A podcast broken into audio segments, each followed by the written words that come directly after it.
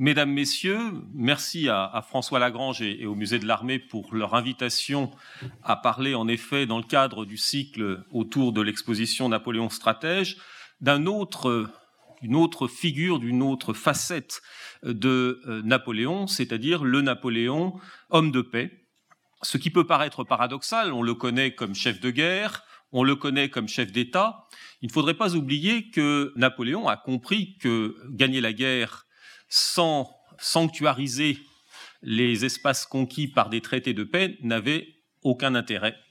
Et c'est pourquoi, dès les débuts de sa carrière euh, politique et militaire, dès la campagne d'Italie, il s'est employé à se muer en diplomate, ce qui du reste lui sera reproché par le directoire qui ne lui avait pas confié cette mission.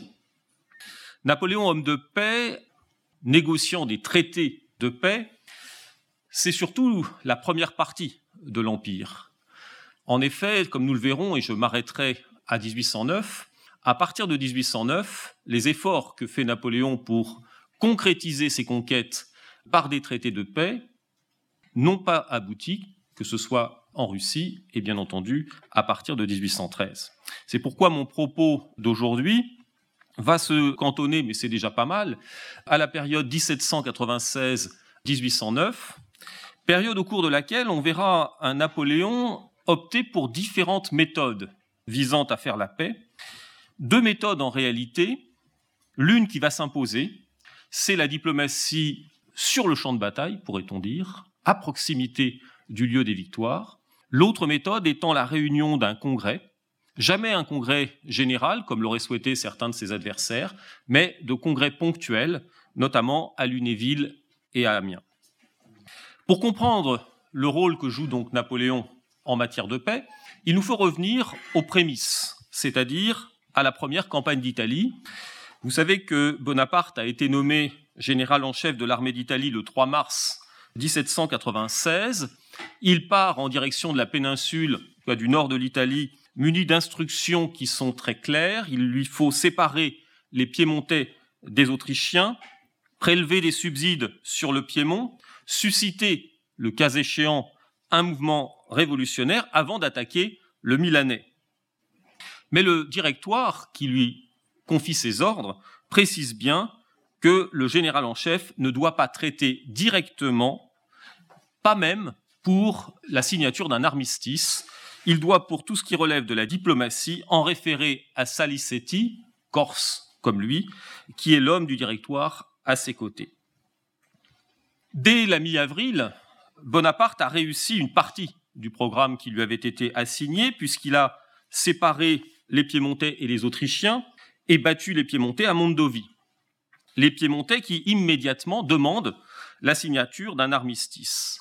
Bonaparte, conformément aux directives du directoire, ne peut l'accorder, mais il propose au général Colli d'attendre, je cite, sans hostilité les négociations, à condition qu'on lui remette les places de Coni, d'Alexandrie et de Tortone. Autrement dit, il a outrepassé les directives qui lui avaient été confiées et va s'employer à être finalement diplomate. Ce sont en effet les négociations engagées entre les Piémontais et Bonaparte lui-même qui seront transmises au directoire. Alors certes, ce n'est pas Bonaparte lui-même qui conclut la paix, mais le directoire ne peut faire qu'avaliser les conditions de paix qui ont été proposées par Bonaparte. Et ce sera finalement la signature d'un traité le 15 mai 1796. On retrouve le même cas de figure dès la campagne d'Italie, lorsque Bonaparte s'impose comme négociateur avec le duché de Parme et obtient la signature d'un traité. De la même façon avec le duc de Modène, ou encore avec le pape en 1797 par le traité de Tolentino, qui a été négocié directement entre le général en chef et le Saint-Siège. Autrement dit, avant même les victoires sur l'Autriche, Bonaparte, chef de guerre, triomphateur, s'est imposé comme diplomate et met le directoire devant le fait accompli. Mais le plus bel exemple est évidemment celui de la double négociation avec l'Autriche, qui commence après la victoire de Rivoli et la chute de Mantoue, qui conduit les armées de Napoléon en direction de Vienne, euh, des Autrichiens qui finalement acceptent de traiter à Leuben, donc à une centaine de kilomètres de la capitale autrichienne. Les Autrichiens envoient deux négociateurs auprès de Bonaparte, et Bonaparte va donc être lui-même l'homme négociant la paix, toujours sans en référer au directoire. Et là, on atteint un sommet par rapport aux épisodes précédents, puisque le directoire avait prévu de faire de l'Italie du Nord, notamment de la Lombardie, une monnaie d'échange pour garantir à la République française la cession des Pays-Bas autrichiens, c'est-à-dire de la Belgique, et de la rive gauche du Rhin, des départements rhénans donc. Bonaparte va procéder différemment. Il a entre-temps fait en sorte que la République de Venise soit conquise par les armées françaises et il joue avec les Autrichiens de ce gage qu'est la République de Venise. Dans un premier temps, il n'était pas question de la donner tout entière à l'Autriche, mais de lui en céder simplement une partie. Il était en effet aussi prévu que les Autrichiens cèdent la Lombardie à la France, ainsi qu'une partie de la Vénétie. Bonaparte transmet le traité tel qu'il a été négocié, donc les préliminaires tels qu'ils ont été négociés à Leuben, mais se heurte là, et c'est la première fois, à une forme de résistance de la part de Paris qui voit d'un très mauvais œil que dans le traité, rien ne soit dit de la rive gauche du Rhin. Bonaparte a beau menacer de démissionner, les réticences se font au grand jour et il accepte finalement de modifier quelque peu les articles du traité. Il est servi aussi dans l'intermédiaire entre avril 1797 et octobre de la même année par le fait qu'un coup d'État a eu lieu à Paris, c'est le fameux coup d'État de Fructidor, donc septembre 1797, qui a permis l'élimination des partisans de la monarchie et qui a permis surtout l'élimination de Carnot, qui était très peu favorable aux idées de Bonaparte, ce qui permet donc à ce dernier de jouer sa carte. Les négociations se poursuivent donc pendant l'été de 1797 et elles vont conduire au traité de Campo Formio, qui a été négocié en fait à Udine, mais qui est signé dans une petite bourgade à proximité le 17 octobre 1797. Bonaparte a obtenu tout ce qu'il voulait. Il parle d'une paix solide et durable. En fait, il a obtenu des Autrichiens la cession des Pays-Bas, autrichiens, de la Belgique. Il a cédé en échange la République de Venise tout entière, ou presque, à l'Autriche, conservant à la France les îles ioniennes autour de Corfou, qui étaient auparavant autrichiennes. Surtout, il a obtenu la reconnaissance par l'Autriche de la République cisalpine qu'il a fondée quelques mois auparavant. Quant à la rive gauche du Rhin, la question n'est pas tranchée puisqu'elle est renvoyée à un congrès qui doit se réunir à Radstadt et régler la question des compensations qui devaient être envisagées pour les princes dépossédés dans la rive gauche du Rhin. Enfin, et ça n'est pas négligeable, le traité de Campo Formio prévoit la restitution des prisonniers sans condition, ce qui est une nouveauté dans le droit international, car traditionnellement, on échangeait les prisonniers homme par homme, et lorsque les contingents n'étaient pas équivalents, on obtenait une rançon ou une compensation financière. Il n'en est rien à Campo Formio, et cela inaugure une nouvelle manière d'envisager là aussi le droit international en ce qui concerne les prisonniers de guerre. Je passe rapidement sur le congrès de Radstadt, qui est un échec. Bonaparte lui-même s'y rend quelques jours, mais le quitte très rapidement et, finalement de retour à Paris le 5 décembre. Le congrès va s'achever en avril après l'assassinat de deux des plénipotentiaires français sur ordre de l'Angleterre et alors que la guerre de la deuxième coalition a repris. On peut toutefois noter que sans doute l'exécution des plénipotentiaires a marqué Bonaparte, qui les avait rencontrés donc à la fin de 1797, l'a marqué au point que finalement il soit ensuite beaucoup plus réticent à organiser un congrès de paix hors de la protection de l'armée française. Et de fait, devenu premier consul au lendemain du 18 Brumaire, son objectif est double. Vous le savez, cet objectif, c'est d'abord d'apparaître comme un pacificateur et l'un des premiers gestes qu'il fait au mois de décembre 1799, le 25 décembre très précisément, c'est adresser une lettre à la fois à l'empereur allemand, donc au souverain autrichien, François II, mais également une lettre au roi d'Angleterre pour leur proposer la paix. Propositions qui ne sont pas suivies des faits, il est tout de même intéressant de noter que dans la lettre à l'empereur, Bonaparte a rappelé les négociations qui avaient été engagées en 1797 et qui avaient donné lieu à la paix de Campo Formio, qui reste en quelque sorte le modèle de la diplomatie telle que Bonaparte la conçoit. La paix n'étant pas possible, la guerre va reprendre. Ce sera la seconde campagne d'Italie au printemps de 1800. Seconde campagne d'Italie qui s'achève, nous en fêtons aujourd'hui l'anniversaire, par la victoire de Marengo le 14 juin 1800. 14 juin 1800, donc, qui ouvre la possibilité de négociation avec l'Autriche. Comme en 1797, et comme ce sera d'ailleurs le cas aussi en 1809, les négociations traînent en longueur au cours de l'été 1800 parce que les Autrichiens refusent de ratifier les préliminaires de paix qui avaient été signés entre Français et Autrichiens le ministre Tugut les annonce le 11 août.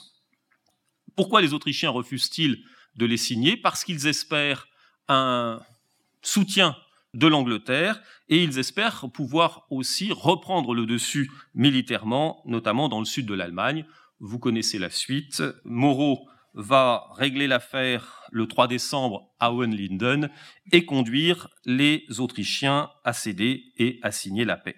En fait, les négociations de paix avaient commencé avant même la victoire de Moreau, puisque c'est dès le mois de septembre 1800 que des négociateurs se sont réunis dans une petite ville de l'Est de la France, proche de Nancy, Lunéville, qui a la particularité d'avoir été en quelque sorte la capitale du dernier roi de Pologne en exil, Stanislas Leszczynski, le père de la reine de France, et qui donc avait été transformé, ce château de Lunéville où se feront les négociations, avait été transformé en caserne, puis désaffecté à l'époque de la Révolution.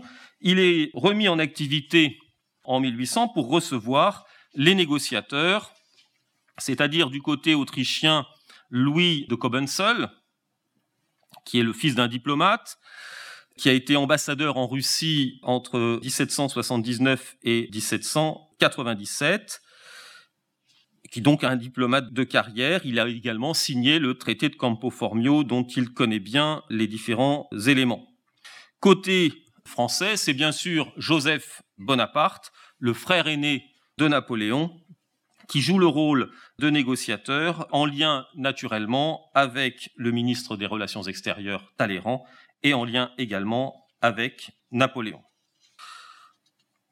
Les négociations donc ont commencé avant la victoire d'Owen Linden. Mais évidemment, cette euh, négociation va s'accélérer en décembre 1800 lorsque on apprend le retournement militaire qui s'est opéré. Talleyrand va imposer à Joseph une signature rapide d'un traité de paix, traité qui néanmoins ne sera signé qu'au bout de deux mois, le 9 février 1801, dans un contexte où l'on voit que finalement l'un des hommes forts de la négociation n'est autre que Talleyrand lui-même. Napoléon est beaucoup moins intervenu qu'il ne le fera par la suite. Et c'est finalement, bien entendu, il suit de près le dossier, mais c'est finalement l'action combinée des services du ministère des Relations extérieures et de Joseph qui conduit à la signature de ce traité de paix qui reprend finalement d'assez près le traité de Campo Formio de 1797. La signature de ce traité de paix avec l'Autriche va favoriser la négociation à venir avec l'Angleterre.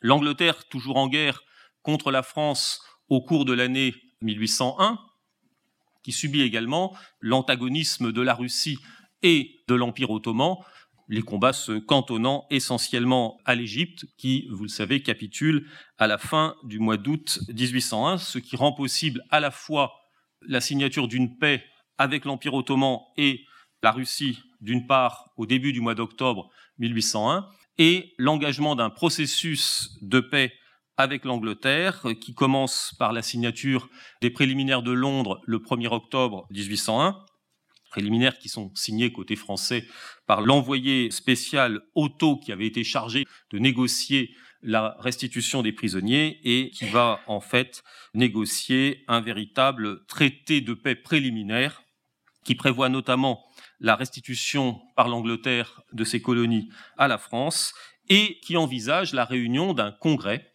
d'un congrès dont euh, on fixe le lieu à Amiens, vous voyez la similitude avec l'opération qui a été conduite à Lunéville. Lunéville est en France, mais sur la route de Vienne, en quelque sorte, à l'extérieur, et même très à l'extérieur de Paris. Il en est de même d'Amiens, qui est presque à équidistance entre Paris et Londres, mais toujours en territoire français. Dans les deux cas, cela évite une pression militaire trop forte, comme on la verra s'opérer dans les négociations suivantes.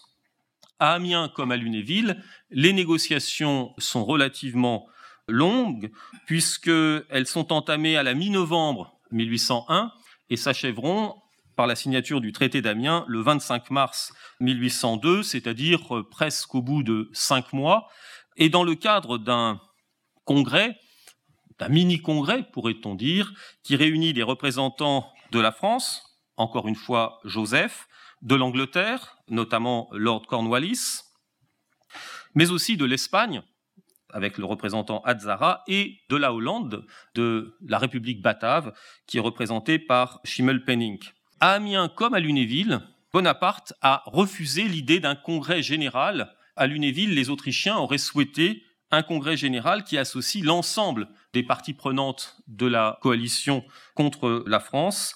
Napoléon a refusé cette hypothèse et a préféré donc un congrès resserré.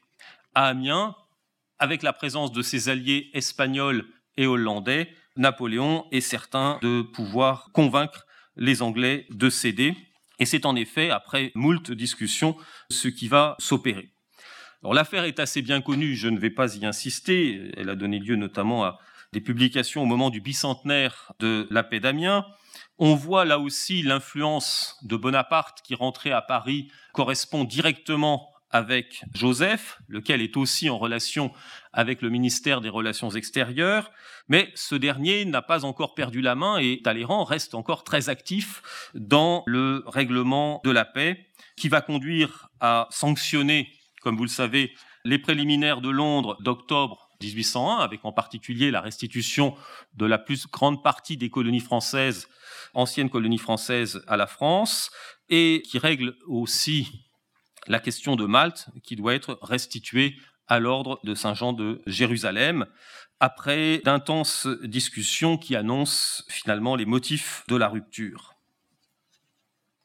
Les négociations ont été longues. Au total, 14 protocoles ont été changés, de nombreuses réécritures, et il faudra donc attendre le 25 mars pour que le traité soit finalement adopté.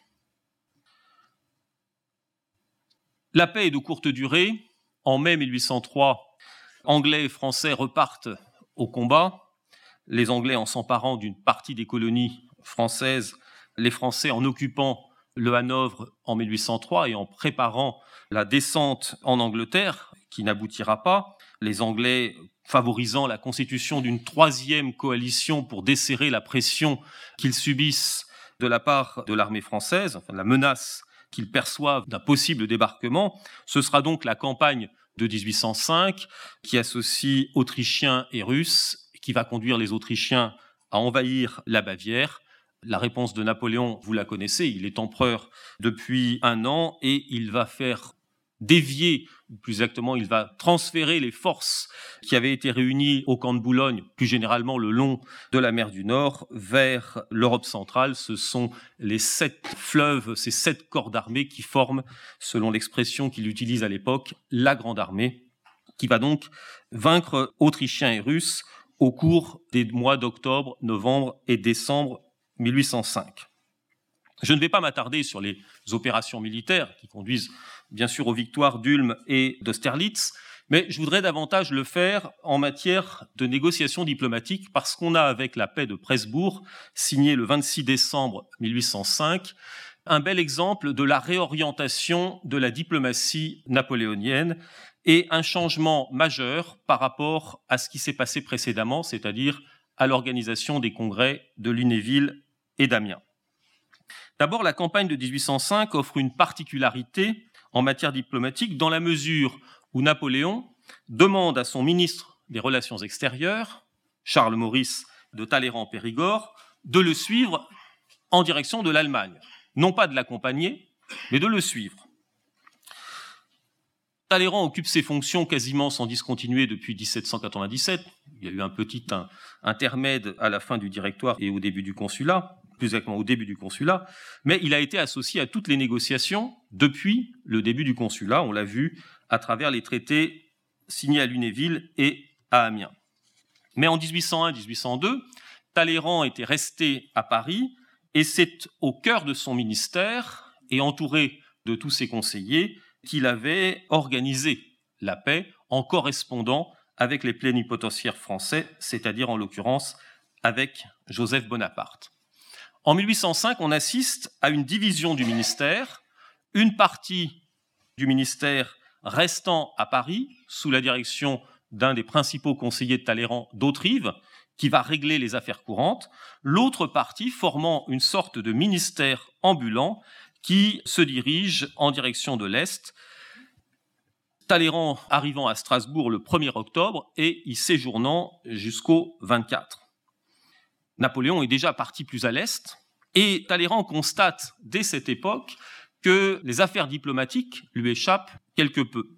D'abord parce que Napoléon correspond directement avec les diplomates en poste dans les capitales allemandes, notamment Otto, déjà évoqué, euh, qui est ambassadeur à Munich, auquel il écrit par exemple le 4 octobre, je cite, Il serait assez convenable que l'électeur fît une proclamation à son peuple où il fit sentir toutes les vexations qu'a commises envers lui la maison d'Autriche. Il écrit aussi aux divers souverains.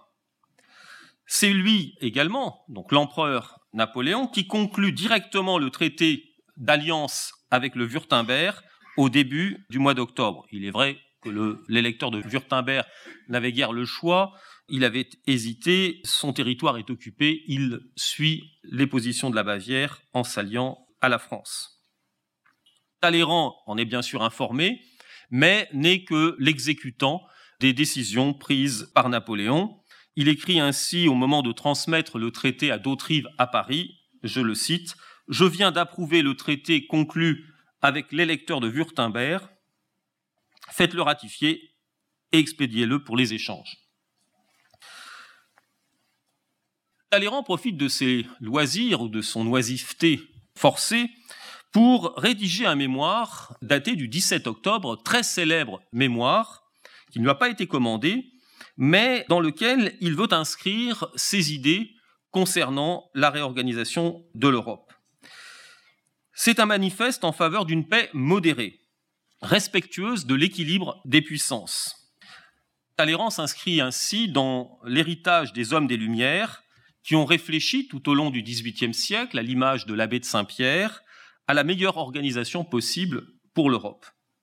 Pour Talleyrand, le rétablissement de l'ordre européen passe par une alliance entre la France et l'Autriche, qui suppose que l'Autriche soit ménagée. Il propose donc que l'Autriche cède uniquement ses possessions en Allemagne du Sud, renonce définitivement aux Milanais et accepte que Venise redevienne une république. En revanche, Talleyrand suggère qu'une compensation lui soit accordée dans l'Empire ottoman, qu'elle puisse notamment s'emparer de la Valachie, de la Moldavie, de la Bessarabie et du nord de la Bulgarie. Les négociations vont s'accélérer dans les jours qui suivent. La victoire d'Ulm change en effet la donne. Le 23 octobre, Talleyrand, qui est toujours à Strasbourg, reçoit la lettre que lui a écrite Napoléon le 17, lui demandant de le rejoindre. Le ministre part le lendemain et rencontre Napoléon le 27 octobre. Le ministre présente alors à l'empereur son mémoire, qu'il a rédigé dix jours plus tôt. Napoléon est catégorique. Il refuse l'idée d'une alliance avec l'Autriche et développe, à l'inverse, le projet d'une fédération française en Allemagne du Sud qui préfigure la création de la Confédération du Rhin qui interviendra en juillet 1806. L'empereur récuse également l'idée de donner à l'Autriche des compensations à l'Est et annonce son intention d'attribuer Venise au royaume d'Italie. Talleyrand a donc échoué à convaincre Napoléon.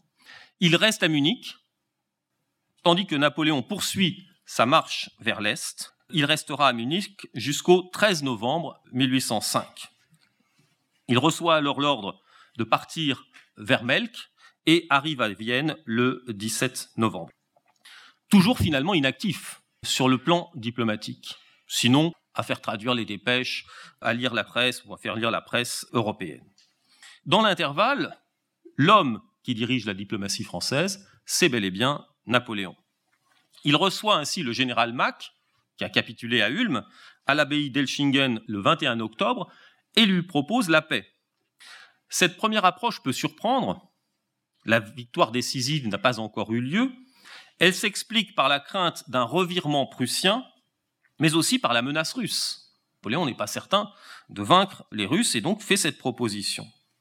Au même moment, en effet, le tsar est à Berlin, d'où va sortir la convention de Potsdam, qui prévoit l'entrée en guerre de la Prusse dans les 40 jours. Napoléon sait aussi qu'il doit ménager l'opinion française, inquiète, malgré la victoire d'Ulm, par la guerre qui s'est ouverte à l'Est. François II lui répond le 3 novembre en lui envoyant le général Gyulay, que Napoléon rencontre les 8 et 12 novembre, donc toujours le principal acteur de la diplomatie.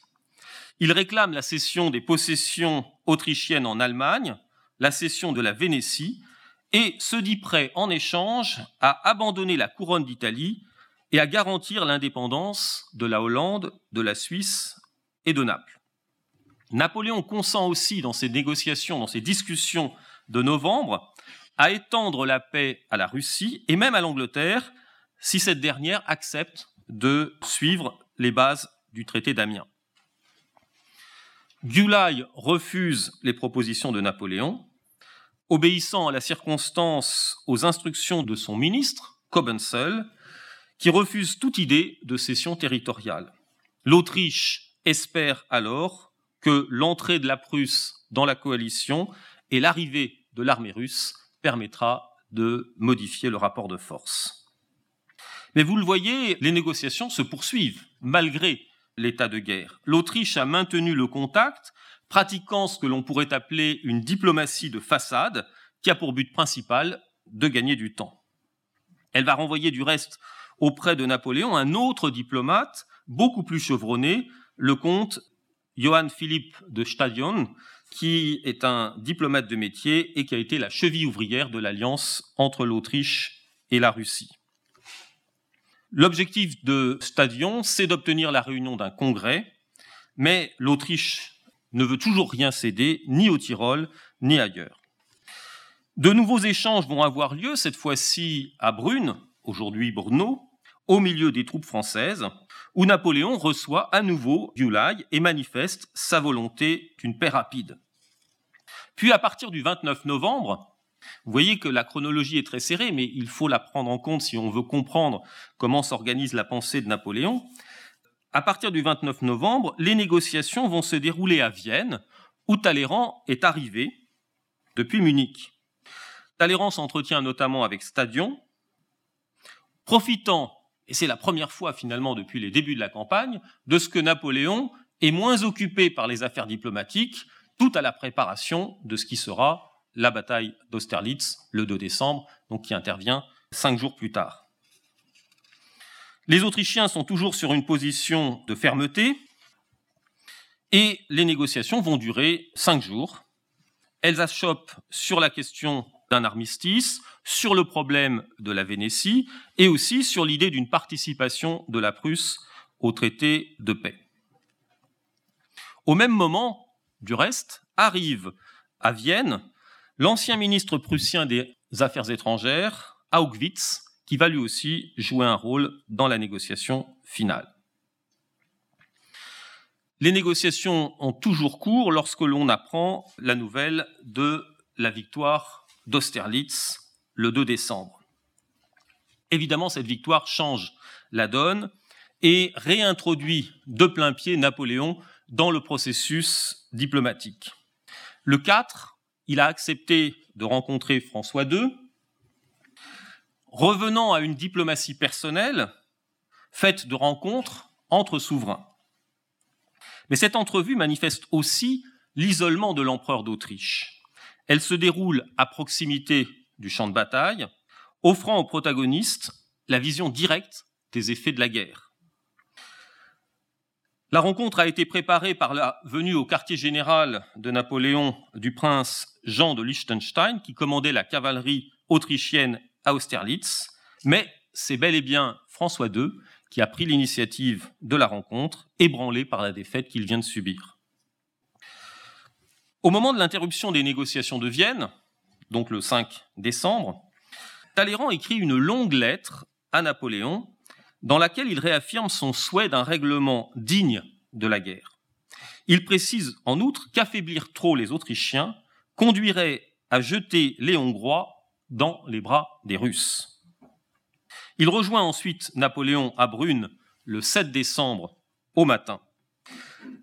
Napoléon veut incontestablement la paix, dans le prolongement de l'entrevue du 4 décembre avec François II, mais il souhaite d'abord parvenir à un accord rapide avec les trois électorats du sud de l'Allemagne, la Bavière, le Württemberg et le Bade. Des négociations sont donc engagées avec ces trois électorats et également avec la Prusse. Je n'y insiste guère, ces négociations sont menées, sont conduites par Talleyrand, qui va au passage récolter quelques subsides, car les Bavarois et surtout les Württembergeois sont généreux, ils obtiendront du reste beaucoup, surtout les Bavarois. Le BAD, qui a envoyé un représentant sans fonds, sera beaucoup moins bien traité. Il faut connaître ses interlocuteurs quand on va discuter avec eux, et apparemment le représentant badois ignorait que Talleyrand avait quelques goût pour euh, les espèces sonnantes et trébuchantes. Je ne l'ai pas précisé, mais la diplomatie de Talleyrand passe aussi par l'organisation de banquets qui ont marqué les esprits. Il est toujours accompagné d'un cuisinier qui soigne ses hôtes. En trois jours, trois traités ont donc été conclus. Au milieu des blessés, les combats se sont tus, mais les armées sont toujours présentes. Est signé également un traité avec la Prusse le 15 décembre, lui aussi rédigé à la hâte, qui fait que la Prusse reconnaît la cession de Venise à la France et du Tyrol à la Bavière. La Prusse s'engage également à céder la région d'Ansbach à la Bavière, la principauté de Neuchâtel et le duché de Clèves à Napoléon, ce duché de Clèves qui formera avec le duché de Bergue, le grand duché de Bergue et de Clèves, confié à Murat quelques semaines plus tard. En dédommagement, le roi de Prusse obtient la souveraineté sur le Hanovre, qui est en fait un cadeau empoisonné. Les négociations finales avec l'Autriche ont donc commencé à Brune à partir du 9 décembre, c'est-à-dire pendant que l'on traite également avec les électeurs, mais c'est au lendemain de la signature du traité avec la Prusse que ces négociations s'accélèrent. Napoléon a demandé à Talleyrand de rédiger un projet de traité de paix. Celui-ci s'exécute le 16 décembre et c'est un peu après que les négociations vont s'interrompre pour ne reprendre que le 22 décembre à Presbourg, l'actuelle Bratislava, parce qu'on trouvait le climat de Brune malsain. On a donc choisi Presbourg, l'ancienne capitale de la Hongrie, et une ville qui est occupée militairement par les troupes françaises, si bien qu'encore une fois, les négociations s'opèrent sous la pression des armes et que les négociateurs autrichiens n'ont guère de latitude pour obtenir des compensations. Le 26, finalement, après quatre jours de négociations, Stadion, qui vient de remplacer Kobensel comme ministre des Affaires étrangères autrichien, fait savoir que les articles proposés, pour ne pas dire imposés, par Napoléon et Talleyrand peuvent être acceptés, parlant toutefois, je cite, de pénibles sacrifices. Les derniers entretiens ont lieu ce même jour. Ils vont porter notamment sur la question des contributions et le traité est finalement signé dans la nuit du 26 au 27 par les deux empereurs et ratifié par les deux empereurs le 28. Je me suis attardé un peu longuement sur euh, ces négociations de Presbourg, d'abord parce qu'elles nous montrent comment la diplomatie s'est engagée avant même l'achèvement des combats. C'est dès la défaite d'Ulm que les négociations sont euh, ouvertes, et aussi parce qu'elles montrent les évolutions de la diplomatie napoléonienne par rapport à ce qui s'était produit au début du consulat.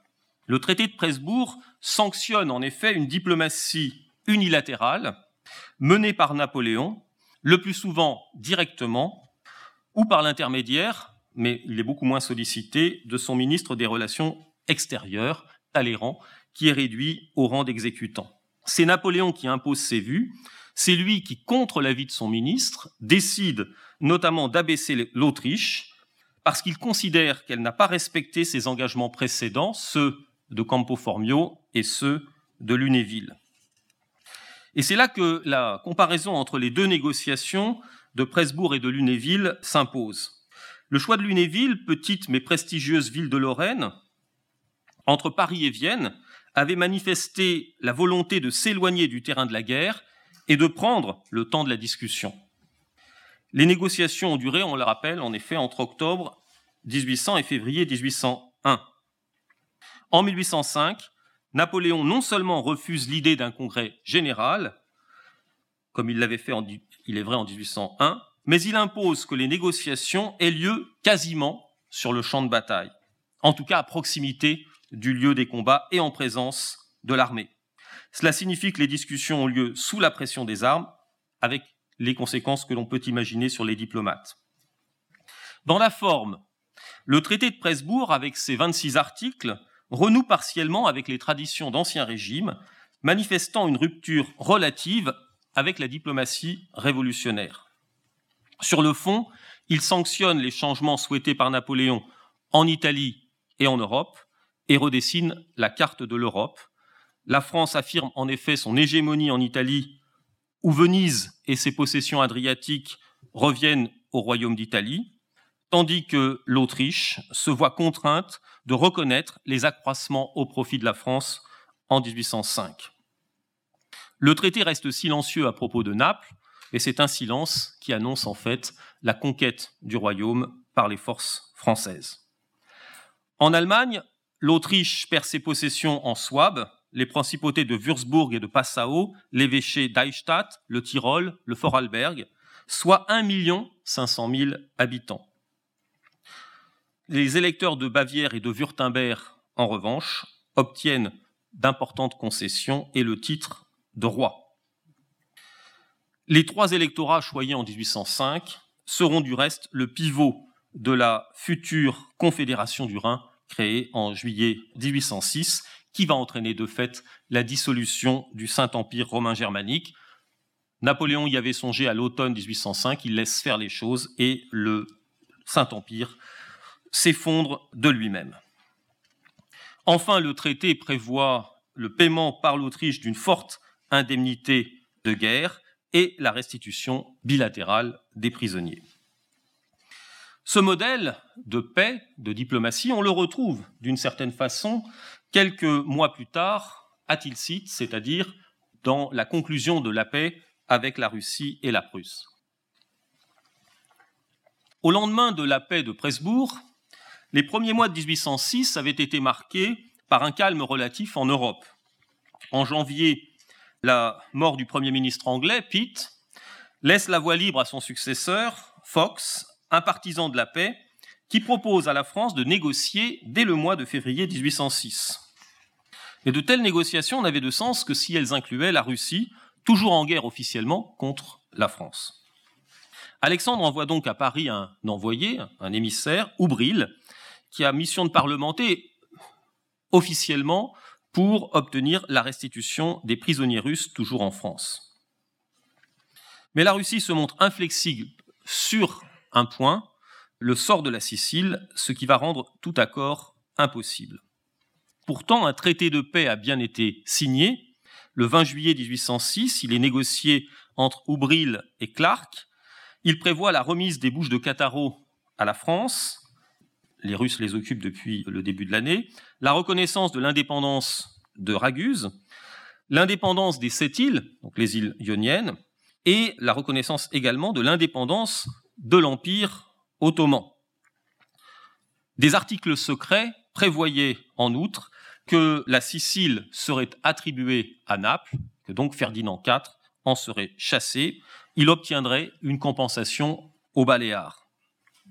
Lorsque le tsar est informé de la signature de ce traité, il refuse de le ratifier, ce qui va conduire les Russes à entrer finalement dans la coalition avec la Prusse. Le projet de traité avec l'Angleterre n'est pas moins intéressant puisque ce projet, qui date du 31 juillet 1806, prévoyait là aussi l'échange de prisonniers, ils sont encore nombreux, et la restitution des colonies occupées par la Grande-Bretagne, la Grande-Bretagne récupérant le Hanovre, qui a pourtant été cédé à la Prusse. Là encore, les négociations ne vont pas aboutir et cela donne naissance à cette fameuse troisième quatrième plutôt coalition qui associe Russes, Prussiens et Anglais et qui va se traduire d'abord par la défaite de la Prusse, notamment à Jena et à Auerstadt, et puis par la défaite des Russes en deux temps, une défaite modérée à Elo en février et à Friedland le 14 juin 1807, autre anniversaire que nous célébrons en quelque sorte aujourd'hui. Là encore, au cours de la campagne de 1806-1807, des relations avaient été engagées avec notamment la Prusse à la suite de la défaite de Jena, mais le roi de Prusse, qui s'est réfugié en Prusse orientale, à Königsberg, refuse toute idée de perte territoriale. Finalement, le sort de son pays sera beaucoup plus désastreux que ce qu'avait envisagé Napoléon à la fin de 1806. À la fin du mois de juin, vous le savez, des négociations vont s'ouvrir entre Français et Russes. Les Français euh, sont entrés à Tilsit le 19 juin 1807, et c'est alors que les premiers contacts sont pris entre Français et Russes. En l'occurrence, Berthier rencontre le lieutenant général des armées du Tsar, Lobanov, et les deux hommes en arrivent à l'idée d'une suspension d'armes, puis à l'idée d'une paix durable qui pourrait être signée entre les deux pays. La signature d'un armistice prélude à la rencontre entre les deux empereurs. Cet armistice est signé le 21 juin. Il prévoit d'engager des négociations de paix. Il prévoit aussi que la Prusse signera un armistice séparé la cause des deux pays adversaires de la France est donc disjointe. La limite des deux armées est fixée au Niémen. Les troupes russes sont donc contraintes de refranchir le fleuve. On prévoit aussi déjà un échange de prisonniers, grade par grade et homme par homme. Napoléon rencontre ensuite Lobanov et aurait exprimé carte à l'appui de procéder à un partage de l'Europe en deux. Le lendemain, Duroc rencontre Alexandre. Donc avant la rencontre des deux empereurs, il y a eu des rencontres séparées entre des proches de l'un et de l'autre. Et Duroc, pardon, Alexandre, fait part de ses souhaits en vue d'une paix signée avec la France. Il souhaite en particulier que l'on accorde une indemnité au roi des deux Siciles et au roi de Sardaigne, qui sont deux de ses alliés traditionnels. Et il souhaite également que la Prusse soit rétablie jusqu'à l'Elbe. Enfin, il envisage une paix avec la Turquie. Le 24 juin, l'idée d'une entrevue est lancée afin d'accélérer l'ouverture des négociations de paix. Un accord est trouvé dans l'après-midi et le même jour, un armistice est signé avec la Prusse. La France n'exige plus alors la cession des places fortes qui sont encore entre les mains des Prussiens, mais simplement leur neutralisation. Le lendemain, l'épisode est très connu, c'est l'entrevue au milieu du Niémen sur un radeau construit à la hâte, entre deux délégations qui arrivent chacune d'une rive du fleuve. Côté français, Napoléon, bien sûr, accompagné notamment de son beau-frère Murat, de Berthier, Duroc et Colincourt. Côté russe, le tsar Alexandre, son frère Constantin, le ministre des Affaires étrangères, Boudberg, le général Bennigsen et Lobanov, le négociateur des jours précédents. En revanche, le roi de Prusse reste sur la rive et donc ne participe pas à cette première rencontre. L'entrevue dure deux heures, dont un quart d'heure avec l'ensemble des délégations et une heure trois quarts entre les deux empereurs. C'est à ce moment-là que l'on décide définitivement d'engager des négociations de paix qui vont se dérouler à Tilsit, cette ville au bord du Niémen, occupée militairement par les Français, mais où les Russes vont également s'installer en vue de cette négociation. Une nouvelle entrevue a lieu auparavant le 26 juin, donc le lendemain de la première. Cette fois-ci, le roi de Prusse y participe. Il s'installe également à Tilsit et la négociation peut s'ouvrir entre Russes et Français, entre Prussiens et Français. Comme à Presbourg, le choix de Tilsit, donc à proximité du lieu des combats, manifeste cette volonté d'une diplomatie du champ de bataille, en quelque sorte. C'est aussi une ville qui est à la frontière russe, ce qui veut dire que le choix de la ville fait peser une menace en cas de rupture des négociations, rien n'interdit aux armées de Napoléon d'entrer sur le territoire russe. Comme en 1805, les négociations ont été précédées de la rencontre des souverains, qui prend ici un tour encore plus spectaculaire avec cette rencontre sur un radeau qui sera largement mise en valeur par la propagande des deux côtés du reste, en Russie comme en France. Le roi de Prusse reste en retrait et l'arrivée de sa femme, la reine Louise, qui euh, se rend à Tilsit le 6 juillet, n'y changera rien, malgré les charmes qu'elle essaye de faire opérer sur Napoléon. Elle souhaite obtenir la restitution notamment de Magdebourg en vain. Alors les négociations s'ouvrent le 27 juin, elles se déroulent à plusieurs niveaux. Il y a d'abord la négociation ou les négociations entre les deux souverains, c'est-à-dire le tsar et Napoléon, qui se rencontrent régulièrement, mais qui s'envoient également des notes, comme c'est l'usage en la circonstance. C'est une négociation de type classique, qui se double aussi de rencontres entre les proches des deux empereurs, et notamment de rencontres qui deviennent de plus en plus amicales entre Murat, le beau-frère de Napoléon, et Constantin, le frère du tsar.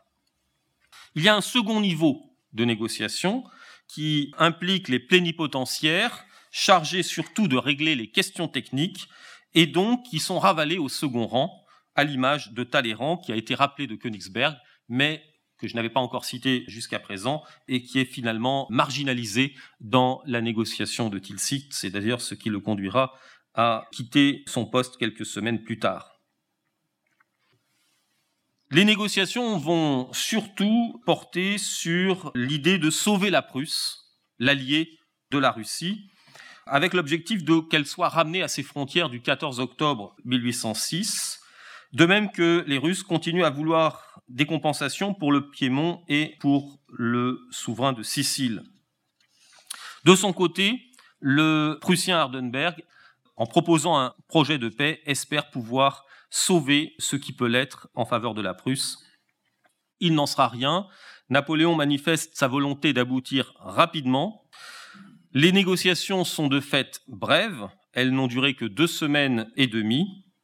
Elles achopperont sur les questions financières de la Prusse et seront réglés plus tard. Mais l'essentiel est acquis dans les premiers jours de juillet, puisqu'un double traité, vous le savez, est signé le 7 juillet 1807 avec la Russie, qui ne perd aucun territoire. En revanche, ce traité précise les cessions de la Prusse, qui doit céder tous les territoires à l'ouest de l'Elbe, y compris la Vieille Marche, c'est-à-dire une terre traditionnelle de la Prusse, qui doit aussi céder ses territoires polonais qui formeront le duché de Varsovie. La Russie reconnaît aussi les rois de Naples et de Hollande, le futur roi de Westphalie, en la personne de Jérôme Bonaparte, alors même que le royaume n'est pas encore constitué. Les Russes s'engagent aussi à évacuer les provinces ottomanes de Valachie et de Moldavie qu'ils occupaient. Ce n'est pas une cession à proprement parler, puisqu'aucun traité ne leur avait reconnu la possession de ces territoires. Enfin, on s'échange, on se restitue les prisonniers en masse, c'est-à-dire qu'on ne tient pas compte de l'effectif que chacun avait dans son pays. Enfin, des articles secrets envisagent un partage de l'Empire ottoman et d'autres dispositions. Mais surtout, le traité de Tilsit se double d'un traité d'alliance qui prévoit qu'en cas de refus de l'Angleterre de signer la paix avec l'Empire, la Russie s'engagerait contre ce pays, et en particulier dans le cadre du blocus continental. Donc vous le voyez à nouveau, une diplomatie menée très largement sous l'autorité de Napoléon, d'un Napoléon qui s'affirme donc en 1807 comme l'homme fort de l'Europe par ses victoires, mais aussi par la concrétisation de ses victoires, puisqu'après 1807, et on ne parle pas pour rien d'apogée de l'Europe napoléonienne à ce moment-là, puisqu'après 1807, Napoléon domine quasiment toute l'Europe occidentale. Alors il resterait à voir et à dire quelques mots, je serai rapide, sur le dernier traité qui finalement est signé par Napoléon, c'est-à-dire le traité de Vienne ou traité de Schönbrunn du 14 octobre 1809. On a à peu près le même schéma. D'abord, un ministre des Affaires étrangères qui est complètement marginalisé, ce n'est plus Talleyrand mais Champagny. On a le choix d'une négociation en terre étrangère, un pays occupé, en l'occurrence l'Autriche, avec une négociation qui se déroule dans la capitale autrichienne. On a un délai également dans la négociation entre la signature de l'armistice de Snaim le 12 juillet et la signature de la paix, donc euh, trois mois s'écoulent. Comme en 1801, parce que les Autrichiens espèrent beaucoup à la fois d'un secours anglais et d'une possible insurrection, d'un possible soulèvement en Allemagne qui sera très sporadique et qui ne permettra pas, de même d'ailleurs que l'intervention anglaise à Walcheren, qui ne permettra pas de modifier le rapport de force. Alors c'est finalement, après l'échec de toutes ces hypothèses, que les négociations qui avaient débuté à Altenburg le 18 août 1809 vont reprendre le 27 septembre à Vienne entre Napoléon, assisté de Champagny et de Marais, et les envoyés de François Ier, notamment le prince Jean de Liechtenstein. Des négociations qui voient donc écarter Metternich, qui avait participé aux premiers échanges et qui cède sa place en octobre 1809. Les négociations qui enfin s'accélèrent à la suite de la tentative d'assassinat perpétrée contre Napoléon par un Allemand, Staps, au nom du refus des Allemands de l'occupation française. C'est ce qui va conduire Napoléon à accélérer le processus et à imposer finalement le traité de Vienne ou de Schönbrunn qui concrétise la domination de la France en Europe centrale et méridionale, avec notamment la cession de la Galicie à la France et partiellement à la Russie, qui va agrandir le duché de Varsovie, et surtout la cession des provinces du sud de l'Empire, qui, avec Trieste notamment, vont former, et ce que la France possédait déjà, ou plus exactement le royaume d'Italie, vont former les provinces illyriennes, dont la naissance date précisément du 14 octobre 1809. Au total, ces pertes territoriales représentent 3 millions d'habitants il y avait eu 1 500 000 perdus en 1805. Sur les 16 millions que comptait alors le pays, c'est une saignée considérable. En outre, l'armée autrichienne est limitée à 150 000 hommes et l'Autriche doit payer une indemnité de guerre de 85 millions de francs. Donc vous le voyez, un dernier traité, c'est finalement le dernier traité que signe Napoléon, qui, encore une fois, confirme cette euh, utilisation de la diplomatie du champ de bataille avec un Napoléon omniprésent, des plénipotentiaires et un ministre des Relations extérieures qui sont confinés à un rôle d'exécutant, et une négociation qui s'impose finalement au terme de véritables dictates. Ce sont des traités imposés à l'adversaire plus que réellement négociés. La diplomatie dans le cadre napoléonien est donc bien le prolongement de la guerre. Il s'agit de sanctionner les conquêtes territoriales qui ont été opérées par le recours aux armes. Cette euh, stratégie s'achève en 1809. Elle va en effet échouer dans la dernière campagne de conquête menée par Napoléon. Je veux parler bien entendu de la Russie. L'objectif de Napoléon était le même en Russie. Arriver à Moscou pour imposer au tsar une négociation de paix sur place. Vous savez ce qu'il en a été.